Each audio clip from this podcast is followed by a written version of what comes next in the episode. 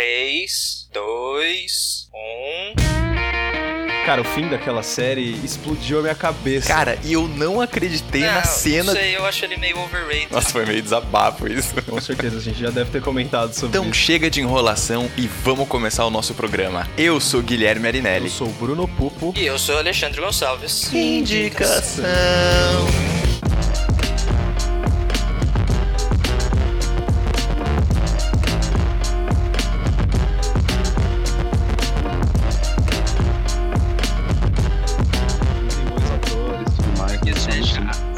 chato? Vamos lá, vamos lá. Ai, meu Deus. Tá bom, vai. Tá de boa. Muito bem, Dani, o pessoal te relembrou aí o esquema de hoje ou você tem alguma dúvida? Acho que não, vocês apresentam, né? Tipo, vocês só, só apresentam todo mundo e já tá gravando, deve estar gravando também, né? Então. Isso que eu ia falar, a gente não tem mais apresentado. A gente começa Uhum. a gravar e daí você se vira. Não, beleza, se vocês quiserem, vamos aí.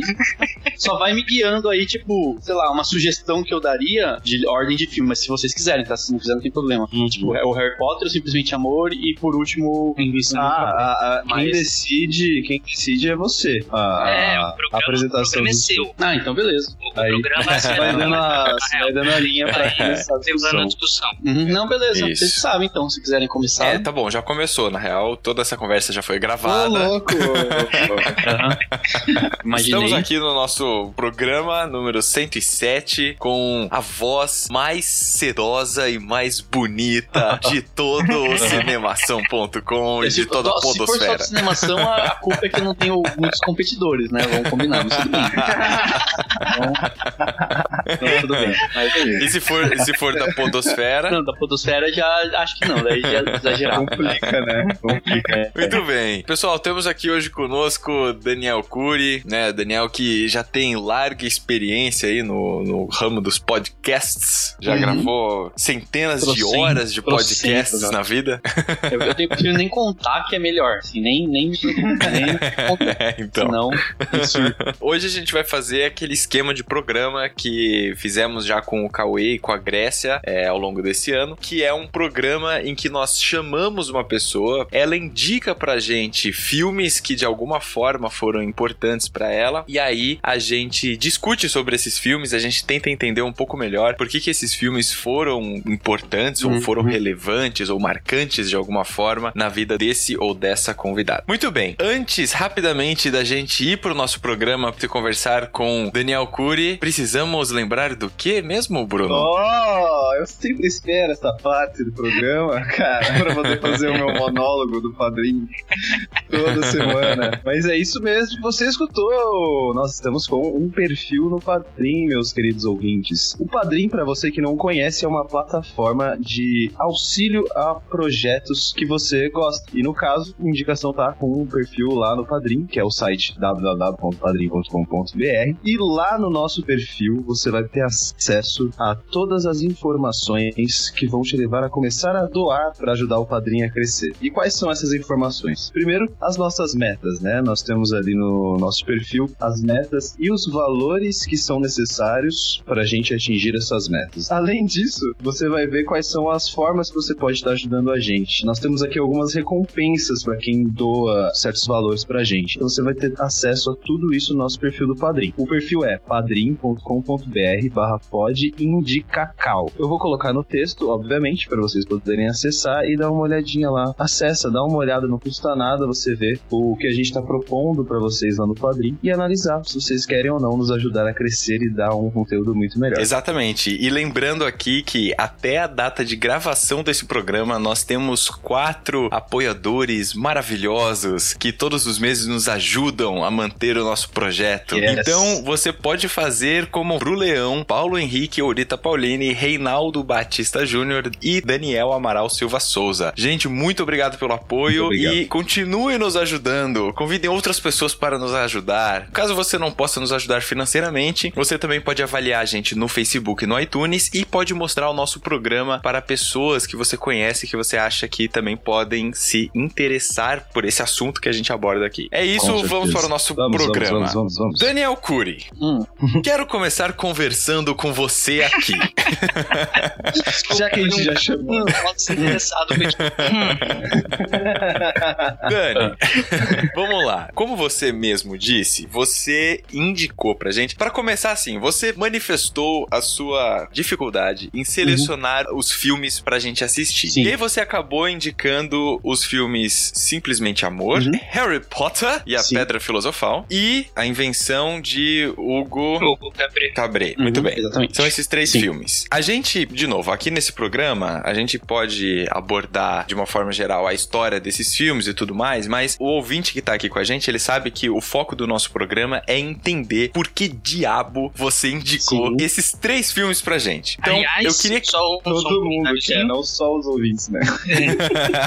Só um comentáriozinho. Desses três filmes, dois já foram indicados. Simplesmente Hum. Amor, eu já indiquei. A invenção de Hugo Cabret também Foi já você, foi eu não você, foi você, Ale. Pois é, você. é, foi, Uhum. foi, foi, É, foi. então. Sim. Se vocês quiserem Exato. saber mais da história, corram e procurem os Então, programas. e aí, Dani, Uhum. eu, queria, eu queria que você começasse falando por que você selecionou esses três filmes e de que forma esses filmes foram marcantes pra você. E aí eu acho que nós três podemos ir complementando o que você for falando com as nossas perspectivas e com a nossa experiência de assistir esses filmes Sim, sim, agora. Pode perfeito, ser? perfeito. Tá bom. Então, vamos lá. Por que, que eu escolhi esses filmes é meio confuso um pouco, talvez? Porque que acontece? A maioria das pessoas, quando fala de filme que marcou, acho que a primeira coisa que me veio à cabeça, pelo menos, foi em questão de infância, né? Então, geralmente Uhum. você fala assim, ah, eu Rei Leão, eu fui no cinema, ah, algum desenho da Disney que você foi o primeiro filme que você viu, alguma coisa assim, ou o primeiro filme que você adorou e tal. É, eu tenho Uhum. alguns desses, tenho o Rei Leão, tenho o Tarzan, que eu gostava pra caramba, via bastante. Tem esses, esses filmes assim, só que eu fiquei assim, tá, mas não sei se eles marcaram tanto, entendeu? Até porque, Tá. e aí eu comecei a pensar, tipo, essa questão de ser um cinéfilo, ter um podcast de cinema, falar de cinema. Quando que eu comecei a gostar de cinema mesmo, entendeu? Aí eu fiquei pensando, quando eu era criança, a maioria das pessoas que a gente conversa tiveram uma infância relacionada ao cinema, né? Tipo, desde pequeno via ou tinha alguma coisa. Tem muita gente que tem essa relação com coisa do pai ou da mãe, de ir pro cinema com o pai, sabe? Essa coisa assim de meio, né, meio familiar. Eu não, não tive isso. Eu fui o, o nerd dos livros quando eu era moleque. Eu ficava na biblioteca, lia muito, ia pra casa com o livro da biblioteca, um monte de livro que eu comprava e ficava muito mais lendo do que vendo filme. E ó, tem alguns filmes que eu via e gostava, papapá. Aí eu escolhi esses porque eles são meio que formam uma certa ordem em que eu comecei a admirar os filmes, entendeu? Eu comecei a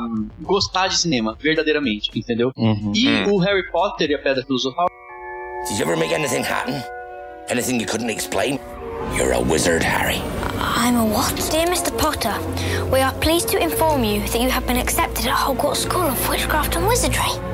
In a few moments, you will pass through these doors and join your classmates. Keep an eye on the staircases. You really have the. Oh, wicked. Mr. Potter, our new celebrity.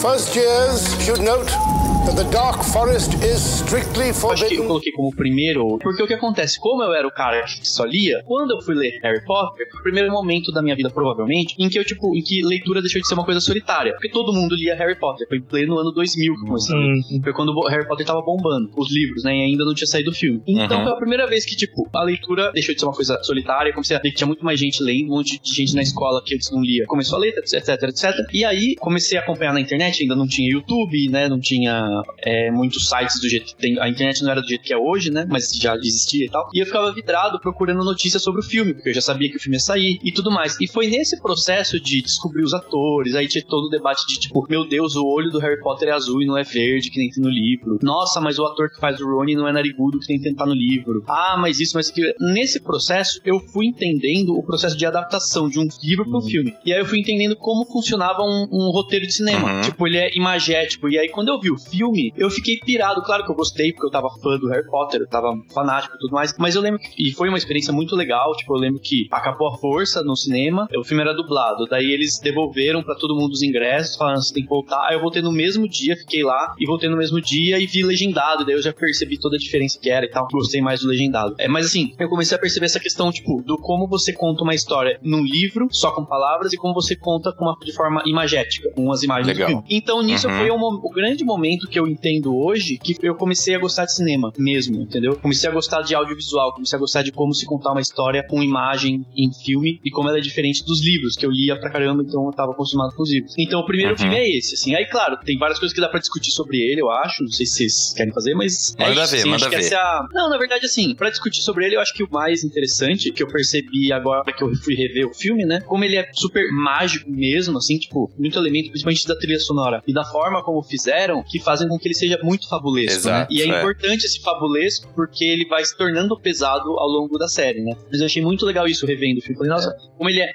fabulesco, ele tem aquela coisa de encantamento, mas ele tem umas coisas que eu acho que são bem adultas, assim, né? De falar sobre morte, discutir isso no Harry Potter sempre teve. Ele parece infantil no começo, o final do filme ele é bem pesadão, É, assim, né? Então, era, era isso que eu ia falar, sabe? O, eu não sou fã do Harry Potter e do mundo deles. Já fui hater, mas isso foi na minha, aborre, na minha aborrecência. Hoje eu não sou mais. Mas compreendo que é uma história legal. Só que eu acho que uma das coisas que mais favoreceu a história, principalmente no cinema, é o fato dos filmes terem crescido junto com os seus espectadores, Uhum. né, cara? Porque conforme as pessoas foram crescendo e continuando assistindo aquilo, o filme foi amadurecendo junto com os personagens também. Então ele foi se tornando um filme mais sério, realmente. Cara, mas, peguei- mas eu, mas eu falar, acho que tem pode uma falar. questão também. Tipo, nem todo mundo que foi ver tinha. cara. Eu tinha mesmo, eu tinha, era 2000. E tudo bem, fui crescendo com eles também, mas eu teve gente que começou, tinha 20 anos e terminou com 30. Tem gente que começou com 6 e, come- e terminou com 16. Então vai crescendo, mas ao mesmo tempo tinha muito adulto que já via e já gostava, entendeu? Não sei, Uhum. posso Ah, sim. E tinha uma variedade muito Não, eu, eu, eu acho que tem, com certeza tem. Assim como tem milhares de adultos que adoram ver Vingadores, né? Inclusive tem Sim. pelo menos dois ou três aqui nessa conversa. mas, Hum. mas a questão é que, assim, eu acho que a maioria. Eu não fiz nenhuma pesquisa também, não fui procurar. Acho que a grande maioria eram crianças na época que saiu o filme. Principalmente por ser filme, saca? Porque eu, por exemplo, não sabia da existência do livro Harry Potter. Eu fiquei sabendo da existência do filme antes de saber que o livro existia, entendeu? Então tem, tem, tem essa parte também. Eu nunca li Harry Potter também, então não sei como dizer qual é a fidelidade dos filmes aos livros, né? Só pelo que as Uhum. pessoas falam. Mas, cara, é um filme super divertido. O Pedra Filosofal em si eu gosto, Sim, porque eu sim. assisti quando eu era criança e me, me traz uma certa nostalgia, assim. É, é, é bem nostálgico pra Bem mim também. nostálgico. É, e aí, aí tem umas coisas, por exemplo, ele é tão fiel que eles têm uma coisa ridícula no filme, que eu achei vendo agora, que é aquele dragão. Surge um dragão, não serve pra nada, não leva a lugar nenhum. Por quê? Porque tem no livro. E no livro ele tem alguma certa importância. Realmente. É, tem Uhum. alguma coisa. E aí no filme eles quiseram, acho que colocar, porque, sei lá, fanservice, pra ninguém reclamar, mas ao mesmo tempo não serve pra nada no roteiro, né? É muito, muito Serve interessante. isso. É, é, E Uhum. é justamente isso que é aquilo que você falou, né? A adaptação do livro pro filme. Ou seja, os caras quando fizeram, colocaram esse dragão, provavelmente eles perceberam que não tinha nada a ver colocar o dragão depois que eles fizeram e foram aprendendo com isso a adaptar o, o livro de uma forma melhor, né? Pro cinema. Eu gosto, É, eu gosto do Harry Potter, em especial da Pedra Filosofal, porque eu acho, na minha visão, ele deu começo a uma, uma linha de produtos audiovisuais, começou a chamar muito mais crianças pro cinema, né? Antes era só filmes da Disney, filmes da Pixar que chamava criança. E daí, de repente, saiu Harry Potter e começou a sair um monte de filme, de livro, de séries de livros, tinham como público-alvo infanto-juvenil e adolescente, coisas do tipo, e começou a trazer muito mais esse público. E eu gosto pra caramba da, da Pedra Filosofal, não sou fã de Harry Potter, eu tentei ler o segundo livro, eu não passei do terceiro capítulo, não significa nada. Mas. É tipo o dragão, né? É, tipo o dragão. Gostei tanto do primeiro, assim, tava saindo, sei lá, o terceiro, o Prisioneiro de Azkaban e, e sei lá qual é o outro, e eu comprei o DVD do Harry Potter e a Pedra Filosofal, porque eu gosto mesmo do, do primeiro. E marcou a minha infância também, tipo, eu lembro quando saiu o pessoal da minha sala, meus amigos já liam os livros e já falavam e não sei o que, e daí quando o filme saiu, era só o que se falava, só se falava de Harry Potter, pelo menos no nosso círculozinho. Uhum. Foi, foi bastante representativo pra, pra minha infância, assim. É, então, e eu acho que é muito, é muito legal. E, por exemplo, tem um negócio interessante. Antes de gravar os filmes, o, o Alan Rickman, né? O saudoso Alan Rickman. Uhum. Ele, a J.K. Rowling contou por que, que ele era daquele jeito, né? E a gente só vai entender no último filme, ou no último livro, pra quem leu, né? Mas você só vai entender no final da história, por que, que ele, ele era daquele jeito. E quando saiu o primeiro filme, o último livro não tinha sido escrito ainda. Então o Alan Rickman foi a primeira pessoa, além da J.K. Rowling, a saber o porquê que ele fazia o que ele fazia,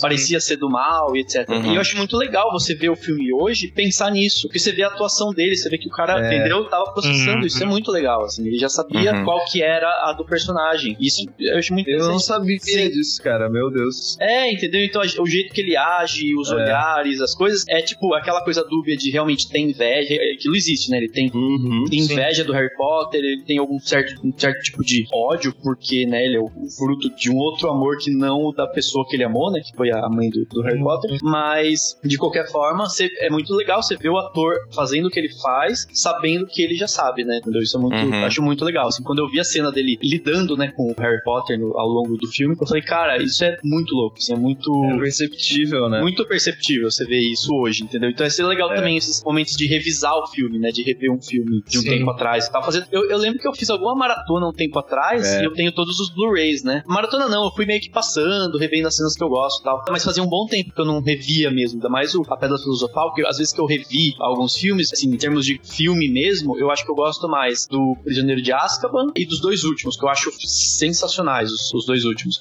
Principalmente o penúltimo. O penúltimo eu acho espetacular. Todo mundo fala que ele é chato, que ele é mais lento, mas eu adoro. Realmente, na, na, quando vocês pediram é, qual filme mesmo, aí eu coloquei o primeiro, porque acho que foi a partir dele que tudo começou, assim, Ah, dessa sim. questão de eu gostar de cinema. E de certa forma ele simboliza também a franquia toda, né? Eu acho que. É. É, tipo, a franquia, eu sou o cara que cresceu com Harry Potter, foi lendo, acompanhando, aprendi inglês, porque ia sair o quinto livro. Eu lembro até hoje, ia sair o quinto livro, ia demorar quase um Não ano pra tinha chegar traduzido tradução, em, né? em português. Falei, nem a pau que eu vou esperar. Eu peguei um dicionário, comprei o livro em inglês e fiquei lendo com o dicionário do lado. E aí o meu inglês deu uma avançada, porque não tem como, né? É um caminho. É um, E é um aí- livro, né? Uhum. É, entendeu? E aí, tipo, então querendo ou não, ele foi meio que. Ele moldou muito da minha vida, querendo ou não. Hoje eu não sou fãzinho de ficar chorando porque viu, né, coisa de Harry Potter. E eu não sou o cara que compra coisinha. Tipo, eu não tenho boneco, não tenho nada, varinha. Qual é essa? Não tem as Vassoura, entendeu? varinhas? É, cara, então, eu não tenho te nada. Mas eu sou o cara que, tipo, eu entendo a importância da franquia e dos livros pra minha formação, entendeu? É um negócio bem. Uhum. Por isso que ele é tão importante assim, por isso que eu pus na lista. E qual que é a sua relação com animais... O que é? Animais Animais Fantásticos de onde fantásticos e onde habitam? Você como pessoa que leu o livro... Cara, Só uma isso. Eu vou, eu vou aqui citar a nossa amiga Glória Pires e dizer bacana. é bacana. Não, tipo, é legal, entendeu?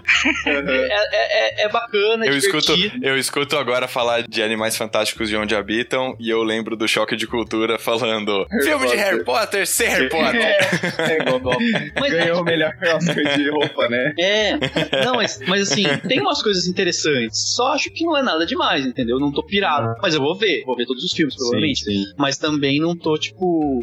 A não ser que o próximo filme seja maravilhoso. Eu falo, nossa, que legal, vamos aqui acompanhar. Mas quando eu vi esse último, eu falei, ah, bacana, vi só uma vez no cinema e tá tudo Então, bem. Dani, mas deixa eu te perguntar uma coisa, que assim, eu entendi a sua justificativa da importância do filme, né, de ter assistido esse filme na sua vida. Enfim, e desse contexto talvez mais específico, que nem você falou, né, da importância que a série Harry Potter teve pro cinema, enfim, da- até de ampliar a concepção de adaptação de livro pra filme, etc, enfim. Mas assim, o que que você acha hoje que capturou a tua atenção e realmente desenvolveu o teu gosto pelo universo do Harry Potter? Porque falando assim sobre a minha experiência pessoal, eu fui assistir o primeiro no cinema também, inclusive também acabou a luz. Eu acho que o cinema estava com alguns problemas nessa época. Porque esse cinema de tu, O essa cinema de bosta tu ficava era bem capenga. Final, Cara, eu já ficava acabando- do cinema, Não, lembra? ficava acabando luz, cara. Eu lembro que, tipo, tava uma fila gigantesca pra assistir o filme. E, tipo, acabou a luz. E aí, tipo, ah, espera aí até voltar, Nossa. sabe? Enfim, tá. Mas aí. Foi na, você foi na é. estreia em Itu mesmo, assim? Acho que fui, acho que Então fui.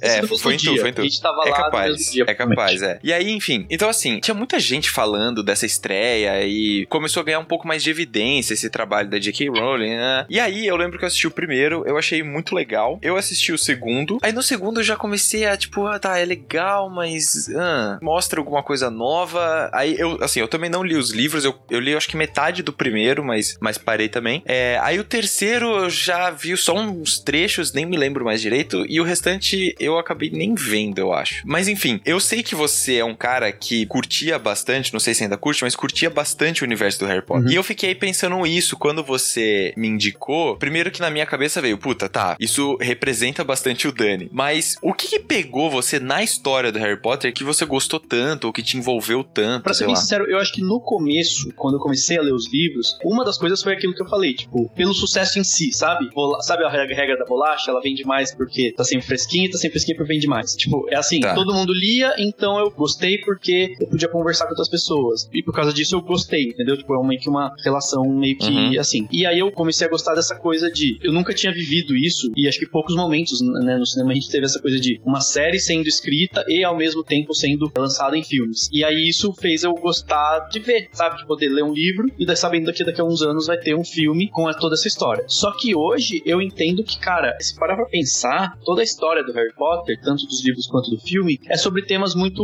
pesados até. É basicamente sobre morte, entendeu? Uhum. É sobre lidar com a morte dos pais. É basicamente isso. É sete anos da vida do Bemba do Harry Potter que ele tá tentando aceitar a morte dos pais, entender quem ele é a partir de quem são os pais dele e entender quem ele é a partir da história que vem antes Uhum. dele, entendeu? Uhum. Então eu acho que isso é o mais legal, é o mais, na verdade, o mais emocionante. E junto com isso, todo o universo que a J.K. Rowling criou, tipo, muito bem pensado. E se você pergunta, você vê entrevistas com ela, ela sabe tudo, entendeu? Você fala assim, ah, o personagem tal, ela sabe, ela para cada personagem, ela tem tipo 10, 20, 30 páginas de história do personagem. Mesmo um personagem que só Hum, aparece uma vez com o nome. E ela tem esse princípio de entendi. ela cria um personagem, um elemento, uma varinha, um sei lá o quê. Ela pensa e escreve um parágrafo ou coisas mais profundas sobre aquilo Um, um backstory, assim. Um backstory. Ela desenvolve o backstory de tudo, todo mundo, porque se voltar no personagem, ela sabe o que fazer com Uhum. ele, entendeu? Então Sem tem, Uhum. mudar muita característica de personalidade e tal, né? Pode crer, legal. Isso. É, isso é muito louco. E, e aí, assim, tipo, ela criou tudo, ela criou o mundo todo. Tudo bem, o Tolkien fez isso com o Senhor dos Anéis de uma forma mais profunda. Só que ela Sim. fez isso com o mundo que tá dentro do nosso, né? Tipo, ela, é como se os bruxos vivessem Uhum. junto com a gente. Então isso eu acho muito legal, assim, eu acho bem.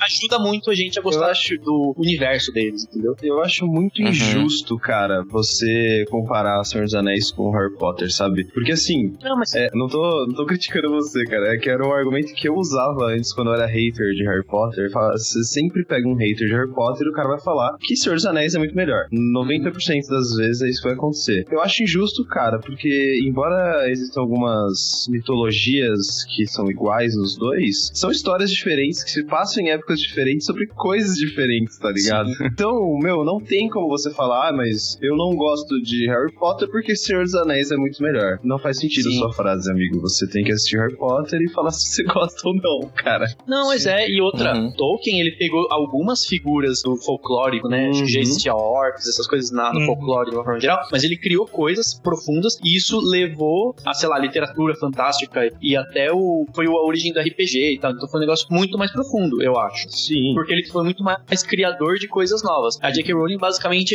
reciclou, entendeu? Tipo, o conceito de orc e de goblin e desses nomes, ela foi adaptando pra uma outra realidade, pra um outro mundo, mas ela reciclou Uhum. coisas, entendeu? Então ela não criou do nada essas coisas. E o Tolkien Exatamente. criou. Mas eu também acho, não tem, são coisas completamente diferentes, são propostas diferentes, tudo é muito diferente. Exatamente. É só, tipo, a base, Uhum. são autores, Ah, sim. autores Sim. britânicos e tal. Uhum, é uhum, isso. Entendi. Tá. Eu acho que, que faz sentido o que você diz. E. Porque assim, eu vi uma certa semelhança, não sei se foi intencional, até porque daqui a pouco a gente conversa um pouco melhor sobre ele, mas eu vi um- uma certa semelhança no sentido. É, até você falou, né, da, da construção da fábula do Harry Potter com a invenção do Hugo É, Cabret. eu falei isso pro Ale antes É. da gente começar, cara. Então, então. E aí, não sei, podemos até passar pro filme seguinte, se você quiser, enfim, ou a gente vai tentando fazer essas amarrações, porque eu fiquei me questionando em relação ao simplesmente amor. Tá.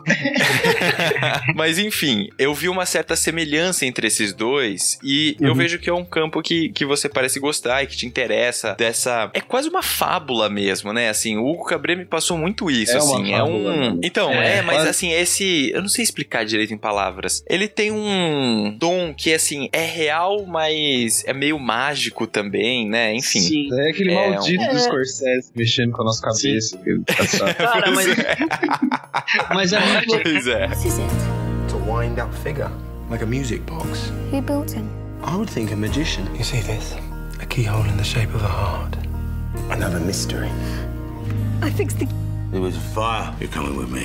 Where are your parents, little man? Who are you? Hugo. Where do you live? Is it a secret?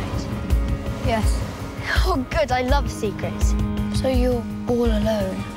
Not completely. Where did you get this? Why would my key fit into your father's Tipo, machine? o Hugo Cabret, na verdade, eu coloquei ele nessa lista, mais porque ele significou pra mim uma certa maturidade no cinema, entendeu? Tipo, eu assisti Tá. o filme em 3D no cinema. Se você procurar no Cinemação, tem uma crítica minha que eu dei três estrelas de nota e falei mais Hum. ou menos, foi na mesma época do artista, né? Então, tipo, Hollywood tava meio saudosista e ele tem muito disso. E na época eu lembro que eu vi e falei, ah, legal, entendeu? E aí, por algum motivo, eu Uhum. comprei o Blu-ray e pirei quando eu vi Hum. pela segunda vez em casa. Falei, cara, esse filme é muito foda, depois de um tempo, entendeu? Coisa de um ano, um ano e Uhum. pouco, nem foi tanto tempo assim. E, cara, Hum. pra mim ele, ele simboliza isso, a maturidade, entendeu? É, Tá. A minha maturidade como alguém que vê um filme, analisa e pensa sobre o filme, entendeu? Hoje eu vejo como um dos melhores filmes do Scorsese, causando polêmica mesmo, entendeu? Eu sei que ninguém vai falar, meu Deus, como ele... Não, claro, tem Toro Indomável, Tá. tem Taxi Driver, coisas absurdas que o, que o Scorsese fez. Mas Aham. pra mim é um dos melhores filmes, entendeu? Aí tem coisa técnica, tipo noção de profundidade pro 3D, ele sabe usar isso, a própria homenagem ao cinema que ele faz, Cara, mostrar um é, trem achei sensacional. na sua frente e tal. E tem, cara, pra mim tem a minha cena preferida de todos os tempos. Uma cena que simboliza. Eu revi hoje o filme, porque eu tinha revisto Uhum. os dois outros ontem, né? Falei, ah, vamos rever aos poucos. Esse foi o único que eu revi sem dar aquela passadinha marota, porque, como né, às vezes eu já vi o filme,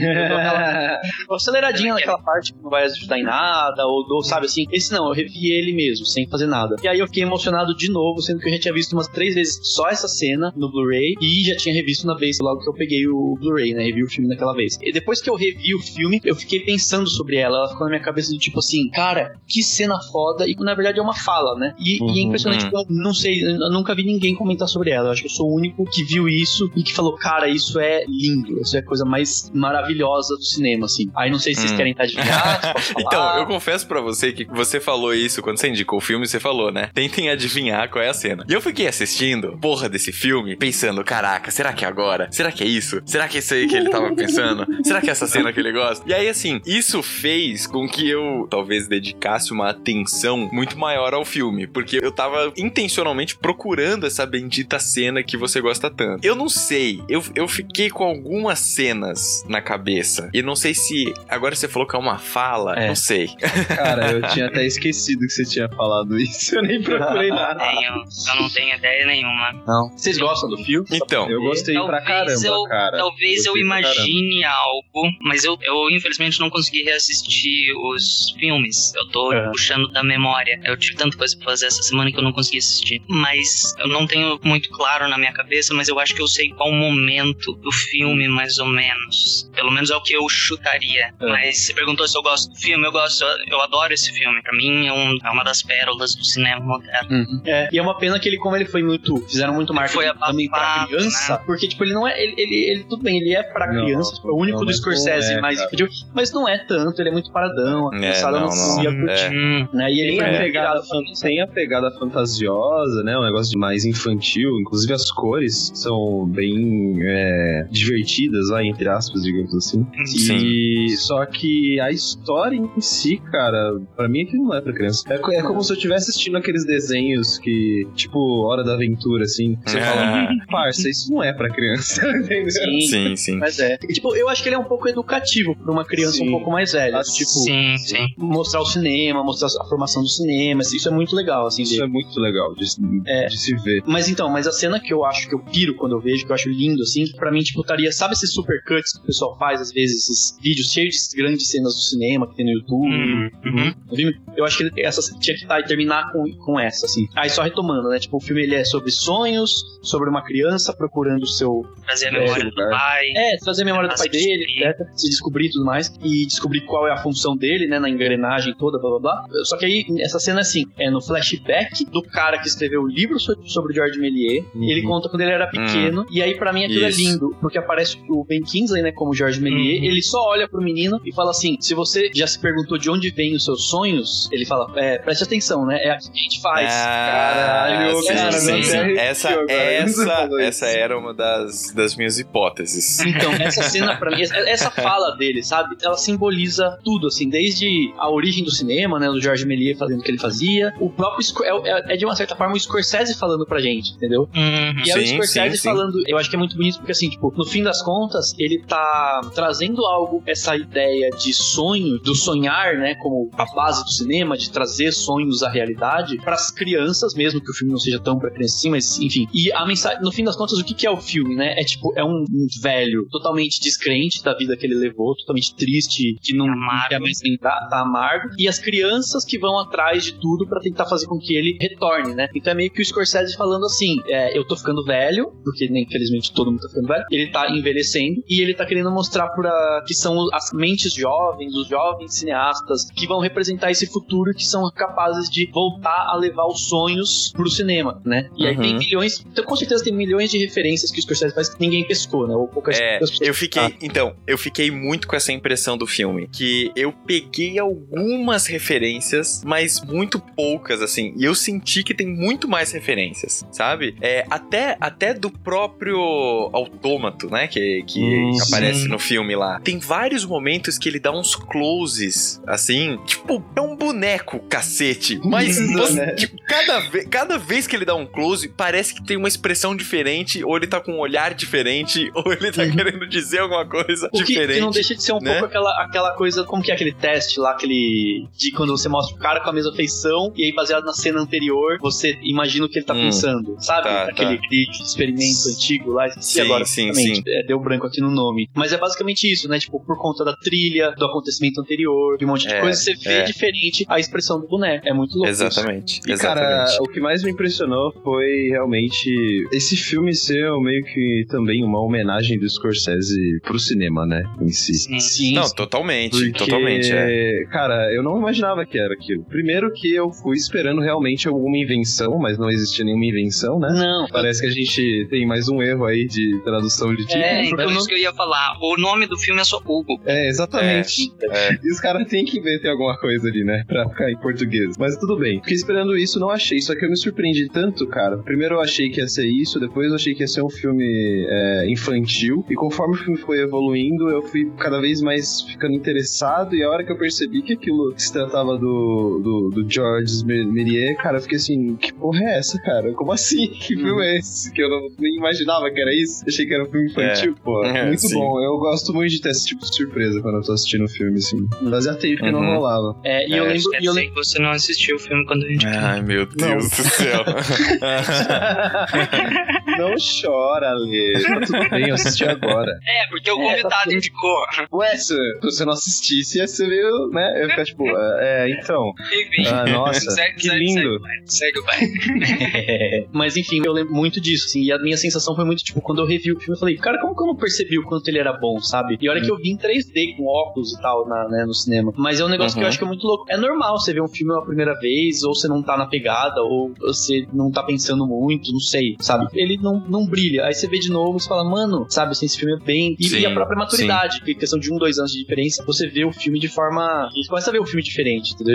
Por isso que eu acho que é importante discutir e conversar e rever filmes an- antigos e tal, porque você vai pegando coisas novas, né? Isso, por isso que eu escolhi esse filme, entendeu? Que Pra mim ele é, Uhum. né, esse sentido de maturidade, mas principal é aquela cena, cara. Aquela cena pra mim é, é espetacular. Cara, Uhum. se tem uma coisa, Dani, que estão, pelo menos as pessoas que participaram, né, desse estilo de programa que a gente tá fazendo, Hum. é justamente isso que você falou, cara, é que, tipo, rever os filmes e depois de rever esses filmes, discutir com pessoas que possam ter revisto ou estar vendo pela primeira vez. Uhum. E realmente, cara, tem sido uma experiência muito, muito, muito boa, porque, pelo menos pra mim, quando eu, eu estou revendo o filme, é, eu construo novas coisas sobre ele, e quando eu não vi o filme, eu talvez, eu acabo saindo com uma visão diferente daqui quando eu comecei a discutir. Então, galera, Sim, façam sim. isso, revejam filmes, discutam sobre eles, cara. Você constrói coisas É, sem dúvida, sem Sim, dúvida. Eu gostei bastante do filme também. Eu não tinha visto quando o Alexandre indicou, mas eu vi agora. Enfim, eu gostei bastante do filme. Eu achei assim que ele, além dele ter muitas dessas referências à própria indústria cinematográfica, né, que por si só já é muito legal, eu fiquei com a impressão que ele retoma o lado artístico realmente de se fazer cinema, sabe? Pelo modo como a câmera se movimenta, pelos enquadramentos, pela paleta de cores das cenas. Cara, é muito bem bolado, pelos diálogos, enfim. Achei um filme muito bem construído, muito bem feito e gostei dele e gostei desse tom de fábula dele. Eu acho que isso é o que realmente dá o tom para o envolvimento com o filme, porque se ele fosse um filme que não tivesse essa questão fabulesca assim, se ele fosse simplesmente um filme tipo, ah, um garoto que realmente aconteceu isso e tal, sabe? E no final ele se propusesse a encontrar uma solução efetiva pro problema, eu acho que ele não seria tão envolvente, não seria tão encantador, na verdade. Mas aí, Dani, a questão é o seguinte: então,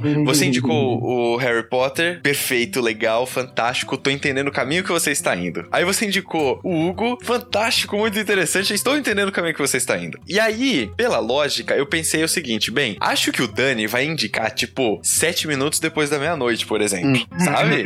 Porra, ia fazer total sentido, entendeu? Uhum. Ou onde os monstros moram lá. Uhum. Ah, total sentido. Mas, cara, simplesmente amor. Welcome, Prime Minister. This is Natalie. Hello, David. I mean, sir. 20 years ago, you'd have been just his type. I'm in love. You're a bit young to be in love. No. Oh okay. Your secretary is very pretty. Is she? Be careful there. All I want for Christmas is you. Are you singing carols? Uh, I suppose I could. Please, sir, please. When the snow lay round about. Assim, assim Cara, eu vamos vejo lá.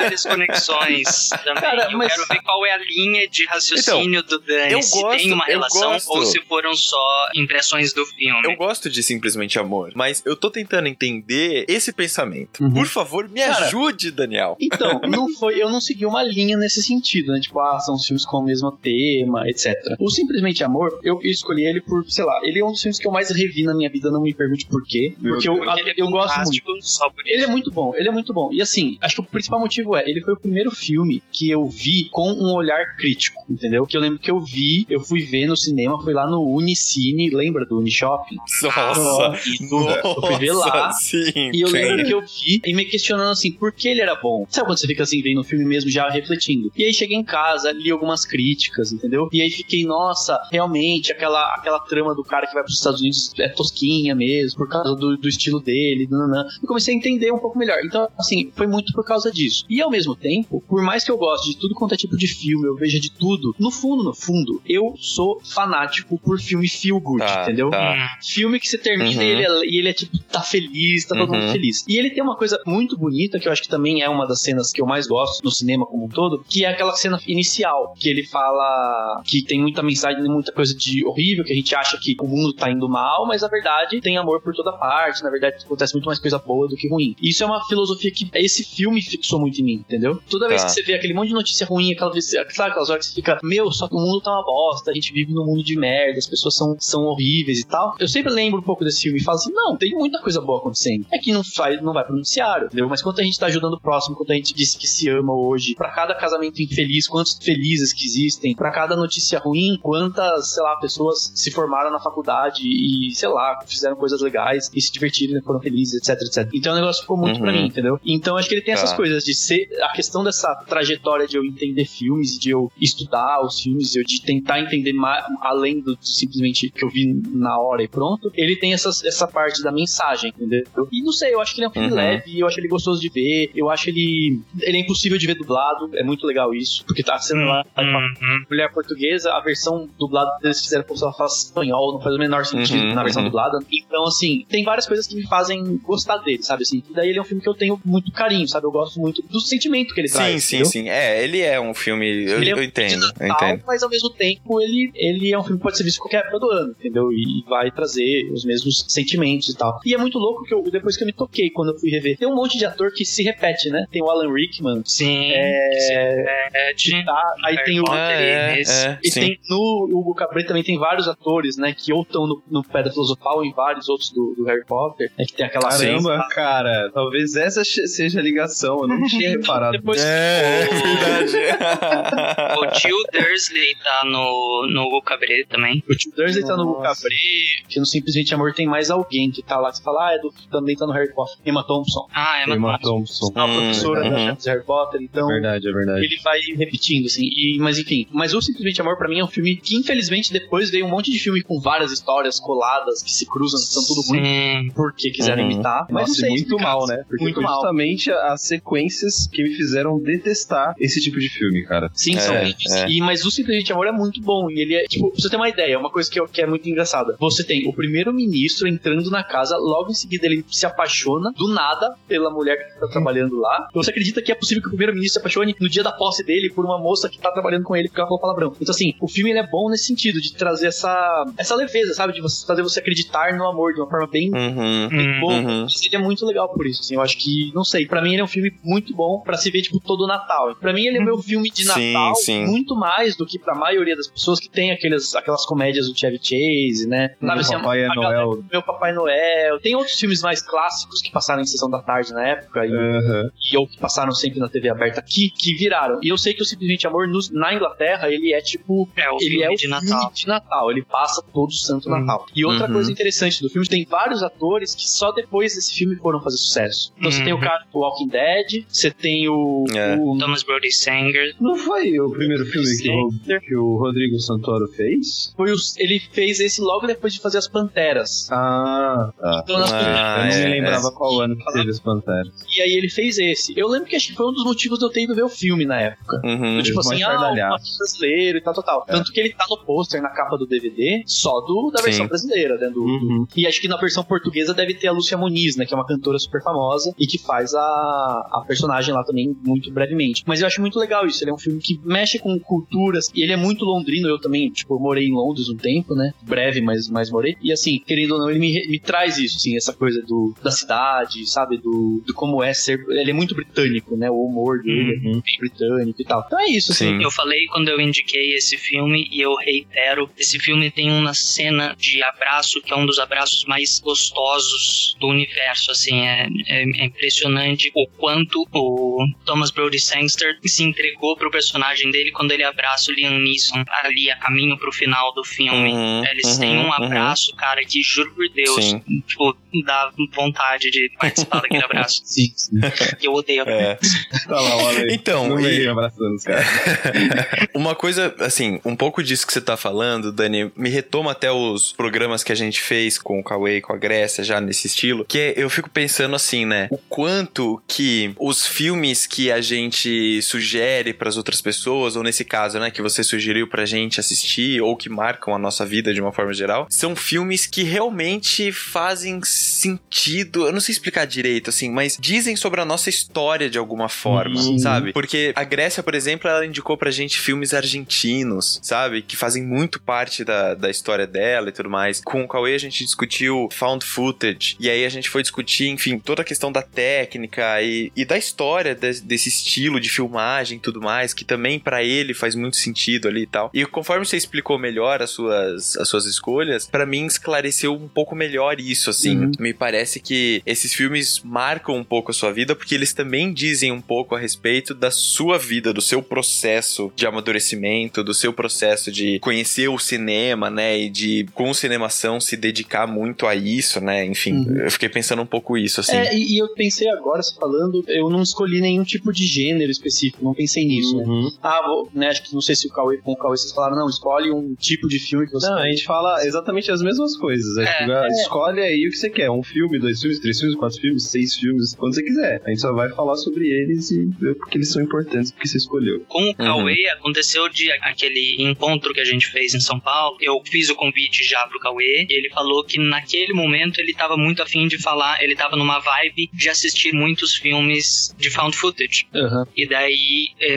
acabou que ele abraçou a ideia e indicou filmes naquele estilo. Mas a gente sempre fala, cara, isso- indica aí o que você quiser. Entendi. Eu tô falando isso porque, assim, eu não pensei nesse. Eu pensei assim, filmes que marcaram, e tentei pensar por porquê. Quando eu tava pensando, falei, não, Uhum. acho que tenha, faz sentido eu falar disso, dessa, desse caminho de amadurecer, entender o cinema, etc. Sim. Mas, pensando agora, eu acho que os três são fabulescos. Tipo, é um termo que dá pra É, é. Os três são um pouco fábulas, né? Mesmo que o Simplesmente Uhum. Amor seja meio comédia romântica. Não, tal. mas faz todo sentido isso que você falou, Dani, porque o Simplesmente Amor conta histórias de diferentes tipos de amor e de que existem, cara. Então não deixa de ser uma fábula também, né? Sim. Sobre o amor. É. E, e, tipo, eles têm essa coisa de meio que não é tão real, sabe? Uhum. Então você tem que dar uma suspensão da descrença né, em algum momento. E eu acho que no fundo, no fundo é um negócio que eu gosto muito no, no cinema. sabe? Tipo, eu gosto de ver fábula, eu gosto de, de ver um negócio meio. Sabe, aquela coisa que você precisa entrar naquela história e que não é tão real, não é tão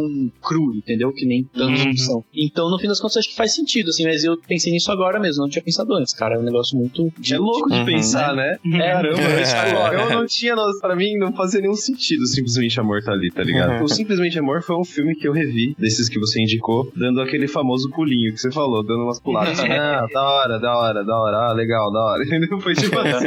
Mas, cara, agora fez muito sentido pra mim. Talvez eu veja ele de novo com um É, outro olhar. é, é verdade, sei lá, tem, tem muita cena bonita. Tipo, eu acho que aquela do casamento no começo do filme, que sobe o cara, começa, tipo, do nada eles começam a cantar All You Need Is Love, sabe? Então tem vários. Esse filme ele tem muitas cenas meio icônicas, assim, de, de remeter a algo bonito, a algo, sabe? Tem a declaração do cara lá pra Keira Knightley, né? Sim. É, com os cartões adoro aquela cena. que é, tipo, também virou meio que. Foi até acho que zoada já em algumas dessas comédias que zoam filmes, né? Provavelmente. Hum. E, tipo, eu acho que, assim, é muito legal. É uma sequência de vários momentos, assim, né? E a forma como o filme foi feito, né, é muito legal. Porque o diretor, né, ele é mais famoso por ser roteirista, né? O Richard Curtis. Ele fez o roteiro do Quatro Casamentos do Funeral, várias dessas comédias. É, a ideia desse filme foi: ele tinha um monte de, de ideia que, que não rolava um único filme, entendeu? E aí o Richard Curtis pegou essas várias histórias que não davam um filme inteiro e juntou tudo e fez uma só, entendeu? Como se fosse, tipo, nessas várias histórias coladas. Uhum. Então eu acho bem legal isso. Dá pra fazer muitos filmes assim, né? Do tipo, ah, essa história aqui não sei se dá um filme bom com ela. Daí você tem outras, outras e outras, você junta tudo, você consegue essas histórias que se conversam, né? Que tem mesmos personagens e tal. Não sei, eu acho que assim, é um Uhum. filme que ele é muito orgânico, né? Tipo, você entende, por mais absurdo que seja, tipo, que uma mulher dona de casa, nanã, é irmã do primeiro-ministro. Mas tá tudo bem, porque entendeu? Faz parte do, do jogo, você entende essas, esses Uhum. vínculos de todos eles. Você acha bem legal. Sim, Falando sim. nisso, só um comentáriozinho rapidinho. O Simplesmente Amor serviu de inspiração pro meu primeiro projeto de roteiro da faculdade. Ah, é? É, Que legal. não foi selecionado, mas tudo bem. um dia você filma, Uhum. um dia você pega Sim, lá sim. Que da hora. Caralho, que É, legal, sim. né? Agora, eu esqueço às vezes que você tá fazendo cinema, cara. Cara, eu tô participando de cinco projetos. Três desses vão ser curtas mesmo, curta-metragens, um de um minuto e dois de 15, entre 15 e 20. E os outros dois são só projetos é, teóricos, né? Só pra aprender como é que tem que. Enfim, toda a burocracia. Uhum. Nice. Muito nice. Nice. Muito Massa. bem. Dani, eu acho que ficou um, um pouco mais claro pra gente. É, Pra pra mim mim, pelo menos, agora também. fez muito mais sentido você ter, ter falado agora sobre o Simplesmente Amor. E eu acho que a proposta é exatamente essa: é que as pessoas escutem esse programa e elas entendam por que, que esses filmes foram tão importantes pra você e que ela possa ir assistir esses filmes pela primeira vez, ou enfim, novamente, um pouco com isso na cabeça, né? Sabendo que esse filme ele foi importante, ele marcou sua vida de alguma forma e que talvez possa marcar a vida de Uhum. mais pessoas também. Então acho que é um, é um pouco dessa ideia. Alguma consideração final sobre essas três dicas que você, Cara, que você Não trouxe? sei, talvez assim, eu acho que o legal disso é a gente ver como que filme não precisa ser perfeito pra marcar, né? Porque acho que a única consideração que eu teria pra fazer é essa, assim. Se eu for fazer uma lista, apesar de eu ser péssimo de lista, entendo que só tem mania de fazer milhões de listas, tipo, melhor disso, melhor daquilo, não acho necessário fazer tanta lista, mas tudo bem. Uhum. Se eu for fazer uma lista dos 10, 20 melhores filmes que eu já vi e tudo mais, esses filmes provavelmente não vão estar na lista, entendeu? Tipo, eles não são os melhores, eles são os Uhum. que mais me marcaram, entendeu? Uhum. E eu acho isso muito é, interessante. boa, tipo, boa, tem filmes boa, é verdade. muito melhores, mas que, claro, me marcaram porque são grandes filmes. Que eu falo, nossa, que filme foda. Mas não marcaram a minha vida, ou o meu processo, ou isso ou aquilo. E eu acho que isso que é, É, legal, assim. é filme verdade. que marca a nossa vida por algum motivo vai muito além de ser um bom filme. de ser um- Tem, inclusive, filme ruim que você, você fala, nossa, esse filme é ruim, mas eu adoro porque ele tem Hum, um significado pra mim. Uhum. Tipo os filmes do Nicolas Cage, né, gente? Tipo. Exatamente. Não, Nicolas Cage é um deus, não fale mal dele. Sim. Mas é isso, entendeu? Então, sei lá, É. eu acho isso. É, não, é verdade, é verdade. Essa é uma boa consideração. Muito Cara, bom, eu gostei, muito bom eu mesmo. gostei bastante da conversa e eu descobri que o Dani tem a linha de pensamento bastante parecida com a Uhum. minha. Eu não falei nada porque o Dani já tava falando tudo que eu tava pensando. É, mas. Uau, uma simbiose, hein? Olha, me manda Muito os bom. roteiros aí, É, olha, que eu olha aí, reviso, olha te aí. ajudo. Não, cara. Não, pode ser. De repente. Cuidado, Dani, cuidado. Cara, a gente tá precisando de ator. Você quer atuar? Não, atuar não é muito meu Ixi. Ah, forte. eu posso atuar, eu posso atuar. Olha aí, Bruno, Eu Bruno já vou- tem eu vou- experiência. depois eu te passo as. Ah, é? Vocês dois pode crer, vocês dois podiam participar né, os seus bundão? Ô, eu participo, cara, na moral. Só precisa ver se bate os horários, né? Que eu fico a semana inteira lá. Lá em Sorocaba? Ah, não, a gente, a gente enfim, as gravações são, são geralmente nas férias. Mas Ah, eu vou, então vou ver com o pessoal qual é o perfil dos personagens, se cabe. Enfim, Olha gente já é um vídeo. Muito bem, é, completamente é. nada a ver. Então, é o seguinte. Vamos voltar pra primeira parte.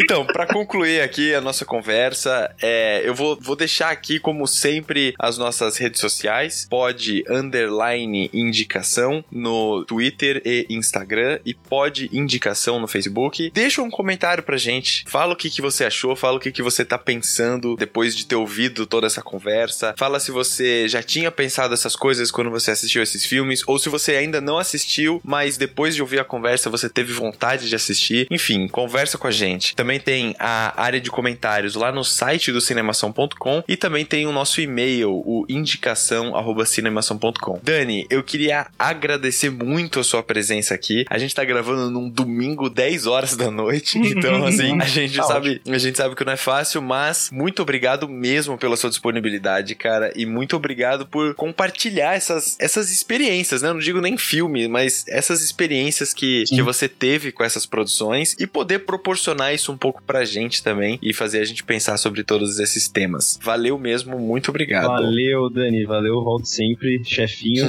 Também é chefinho, né? Nem. Valeu, gente. Obrigadão, eu que agradeço. Muito massa, adorei falar aqui, desinvestei falar aqui. Então, enfim, pode editar o que achar. Se eu falei besteira, pode me editar. Me editar não, me editar.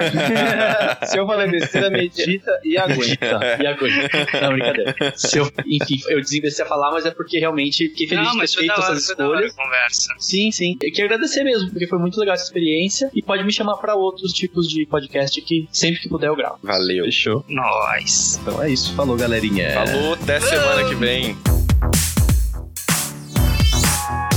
podcast foi editado pela Isso Aí Design. Tudo isso é forma com função. É design estratégico. É isso aí.